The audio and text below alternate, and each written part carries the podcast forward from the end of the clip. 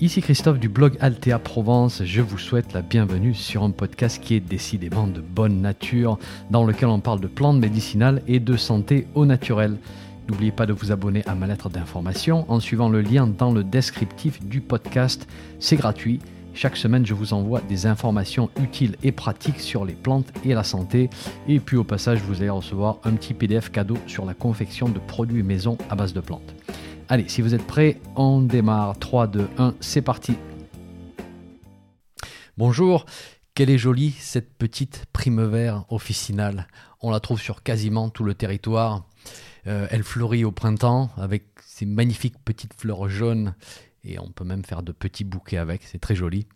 Et puis, on peut aussi apprendre à la découvrir comme remède ancestral. C'est ce que je vous propose de faire dans ce nouvel épisode. Alors la prime vert officinale, on l'appelle aussi prime vert coucou ou juste le coucou. Euh, son nom latin c'est Primula veris. Alors primula ça vient du latin prima qui veut dire premier et puis veris bah, c'est le printemps. Et donc euh, la première du printemps, c'est l'une des premières fleurs que l'on va voir apparaître en fait dans nos campagnes et on est content de la voir cette belle petite fleur jaune, elle nous fait penser au soleil et aux beaux jours qui arrivent. Elle appartient à la famille botanique des primulacées. Euh, c'est une plante vivace, c'est-à-dire que si vous la plantez au jardin, elle va ressortir chaque année. Et notez au passage que vous avez de très nombreuses primes vertes décoratives hein, qui sont de différentes couleurs. Euh, ici, on parle spécifiquement de Primula veris. Hein, c'est celle qui a été utilisée dans notre tradition. Euh, ne faites pas l'erreur de la confondre avec d'autres primes verts. Notre cher Paul-Victor Fournier, un botaniste qui nous a laissé de très beaux ouvrages sur les plantes, nous rappelle que certaines espèces de verts sont toxiques, donc il faut faire attention. En revanche, certaines, comme la prime élevée, Primula elatior, euh, sont probablement utilisables de la même manière que Primula veris. Et Fournier nous parle aussi de euh, Primula acolis, la prime vert acol, ou prime des jardins, parce que c'est en principe celle que vous allez trouver dans les jardins d'un point de vue décoratif et qui a probablement les mêmes propriétés. Et celle-ci, on l'appelle aussi Primula vulgaris. Mais on va simplifier parce que tout ceci peut devenir compliqué si vous démarrez juste dans le monde des plantes. Dans le reste de cette discussion, on va s'en tenir uniquement à Primula veris. Hein, c'est plus prudent. C'est celle que vous allez trouver dans les herboristeries d'ailleurs. Alors vous allez la trouver où exactement cette verte officinale? Eh bien dans les prés, dans les pâturages, euh, sur le bord des chemins, dans les clairières, euh, de la plaine à la montagne, hein, sur quasiment tout le territoire. Alors elle n'est pas très courante chez moi en Provence, mais j'arrive à en trouver. Il faut que j'aille la chercher dans des endroits bien frais, hein, dans les sous-bois, euh, parce qu'elle tolère mal le climat chaud et sec. Vous n'allez pas la voir pendant l'hiver, c'est normal, mais vers la fin de l'hiver, vous allez voir une rosette de feuilles apparaître. Et ces petites feuilles sont de couleur vert clair et elles ont cette apparence comme si elles étaient froissées. Elles sont plaquées au sol. Et puis une tige va apparaître au centre de la rosette et va donner un groupement de fleurs qui sont euh, toutes attachées au même point. Les fleurs sont gamopétales, c'est-à-dire que euh, les pétales de couleur jaune sont soudés ensemble. Et vous allez voir cinq taches orange qui sont réparties tout autour de la fleur. C'est vraiment super joli. Le calice est gamosépale, hein, c'est-à-dire une seule sépale en forme de tube. Donc ça, c'est pour la partie verte de, la fleur. Et pour employer des termes non botaniques, eh ben, la fleur ressemble à une petite trompette jaune tacheté d'orange qui est situé dans un tube vert. Bon. Et au passage, je vous donne une magnifique citation de Marie-Antoinette Mulot, hein, qui était arboriste en son temps. Quand on va au coucou au printemps, comme on va aux jonquilles, ce n'est pas seulement pour faire entrer le printemps dans la maison par les bouquets que l'on apporte c'est joli. Et oui, c'est pas seulement pour faire entrer le, printemps avec les bouquets, parce qu'elle nous apporte d'autres choses, bien sûr. On va mêler l'utile à l'agréable. Alors, en ce qui concerne l'utilisation de la prime vert officinale dans les vieux écrits sur les plantes, en fait, on trouve pas grand-chose dans tout ce qui est civilisation ancienne. Et alors moi, on m'avait expliqué, on m'avait dit, c'est probablement parce qu'elle ne pousse pas en Grèce ou en Italie. Et donc, évidemment, on ne va pas trouver grand-chose dans les vieux écrits des civilisations grecques et romaines. Mais en fait, comme nous l'explique Fournier, euh, on trouve la prime vert à col dans ces pays-là. Donc pourquoi aucune mention? Ben, On ne sait pas trop. Par contre, on va la trouver dans les écrits du Moyen Âge. Sainte Hildegarde de Bingen en parle contre la mélancolie. Et ici, il faut voir un certain état de tristesse, de dépression peut-être. Et elle en parle aussi pour des situations beaucoup plus sérieuses comme l'apoplexie ou la paralysie même. D'ailleurs, on l'appelait l'herbe à la paralysie. Et j'ai pas du tout le, contexte ici. Je ne sais pas ce que ces auteurs entendaient par là. Du côté français, elle va euh, prendre un coup de pied aux fesses dans les années 1800 avec notre cher docteur Cazin qui estime que la plante pourrait disparaître de notre pharmacopée et qu'elle ne manquera à personne. Voilà, je suppose qu'il a dû l'essayer sans trop de succès. Et puis finalement, dans les années 1900, on voit un très clair regain d'intérêt dans certains hôpitaux ou par certains médecins pour toute problématique pulmonaire. Et ça, on va en reparler très bientôt.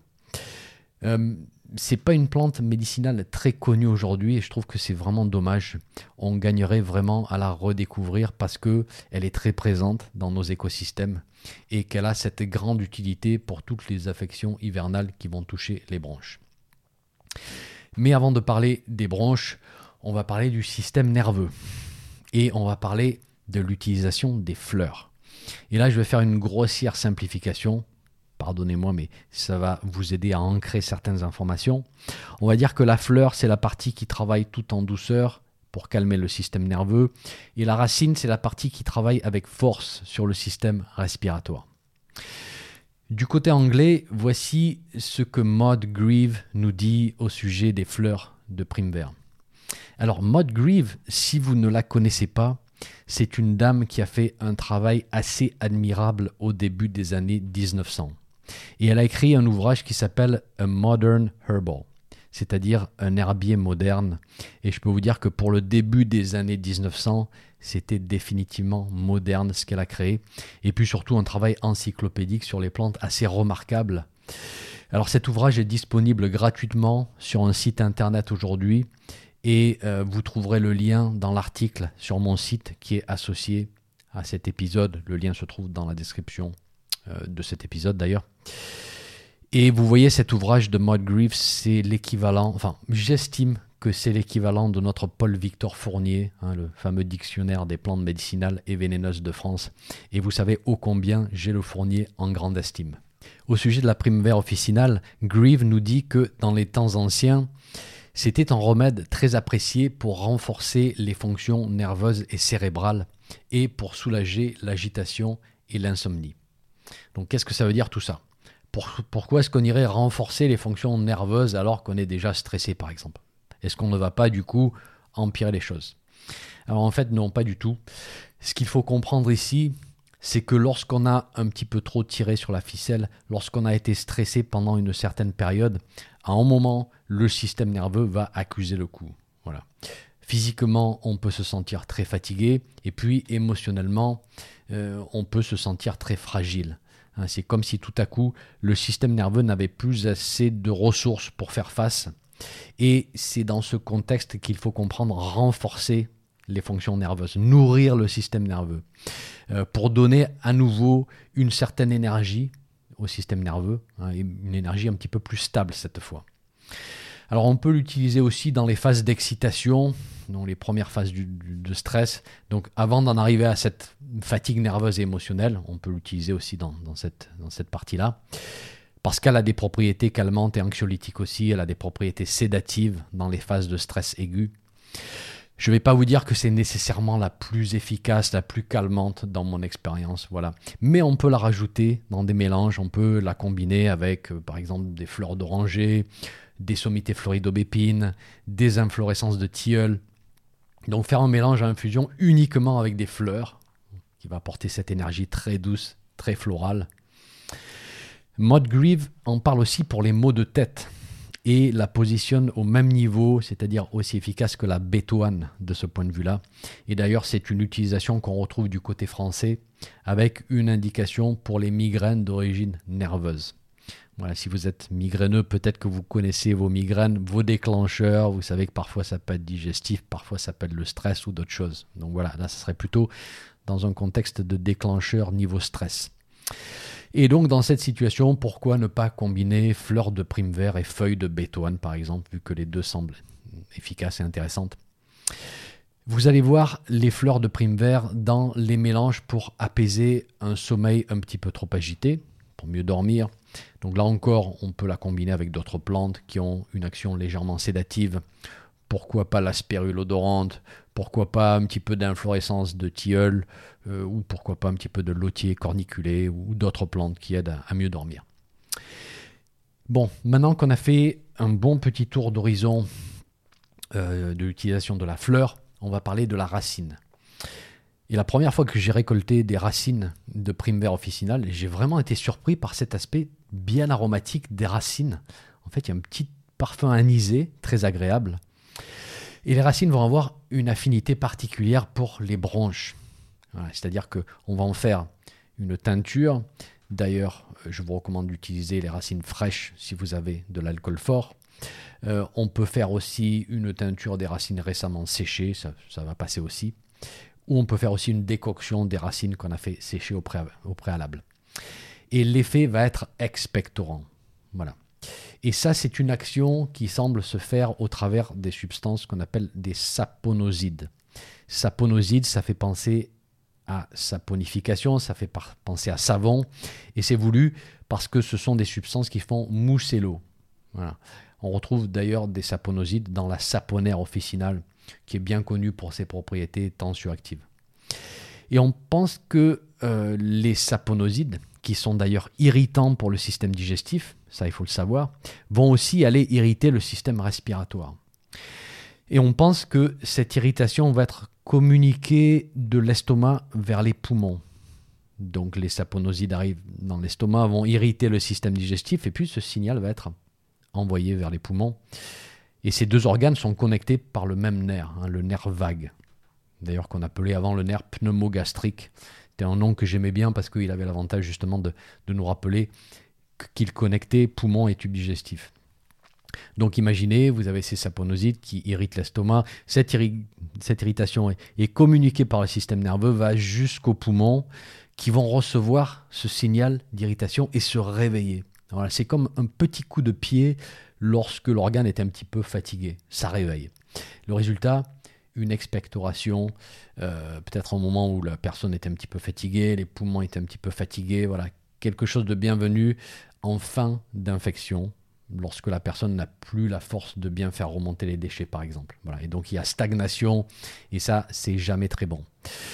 N'oubliez pas au passage que je ne suis pas médecin, je ne suis pas pharmacien, et en cas d'infection, bien sûr, consultez votre médecin pour ne pas faire n'importe quoi. On peut faire une utilisation externe aussi de la prime vert officinale. On fait une décoction de la racine, on peut faire aussi une infusion des feuilles et des fleurs. Et dans notre tradition, on voit une utilisation pour les contusions, pour les échymoses. Et euh, voilà, on appliquait avec des compresses à l'endroit qui avait été endommagé. On pouvait aussi préparer un macérat huileux avec les fleurs. Et on utilisait le macérat huileux pour les inflammations de peau, les petites égratignures, les brûlures. Pourquoi ne pas combiner d'ailleurs avec un petit peu de plantain ou de souci ou de millepertuis pour les formes et les dosages de la prime vert officinale, on trouve les formes suivantes chez le docteur Valnet. Alors d'abord, décoction de la racine, une cuillère à dessert par tasse, faire bouillir 2 minutes, laisser infuser 10 minutes, 3 tasses par jour entre les repas. Et chez le docteur Leclerc, on a 5 à 6 grammes des racines concassées pour une tasse de 200 ml d'eau. Là encore, il faut faire une décoction infusion des parties aériennes, c'est-à-dire des feuilles ou des fleurs ou les deux combinés. Euh, on utilise là une cuillère à dessert par tasse, on laisse infuser une dizaine de minutes, une tasse après les repas. Et pour une application externe des racines, on utilise 100 g des racines sèches pour un litre d'eau qu'on va faire réduire d'un tiers. Donc concentrer un petit peu avant d'appliquer en compresse. Voilà, spécifiquement pour les contusions, comme on l'a vu. Pour les précautions d'emploi, il peut y avoir des allergies à la plante. Euh, les ouvrages mentionnent que les allergies sont plutôt rares euh, avec les espèces indigènes, mais un petit peu plus fréquents avec les variétés horticoles. Les racines peuvent être irritantes pour le système digestif, comme je vous expliquais, et peuvent provoquer des nausées, des petites diarrhées si on en prend un petit peu trop, ou alors si le terrain digestif est très sensible. Et eh bien voilà, c'est tout ce que j'ai à vous dire pour la prime vert officinale, et franchement c'est déjà pas mal. J'espère que vous allez la croiser au détour d'un chemin dans la fraîcheur d'un sous-bois. Et peut-être qu'à ce moment-là, elle sera d'accord pour vous céder quelques-unes de ces jolies fleurs.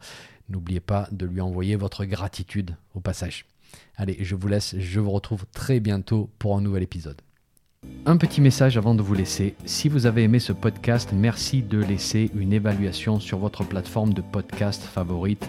Ça permettra à d'autres personnes de découvrir mon podcast et d'en profiter. Un grand merci.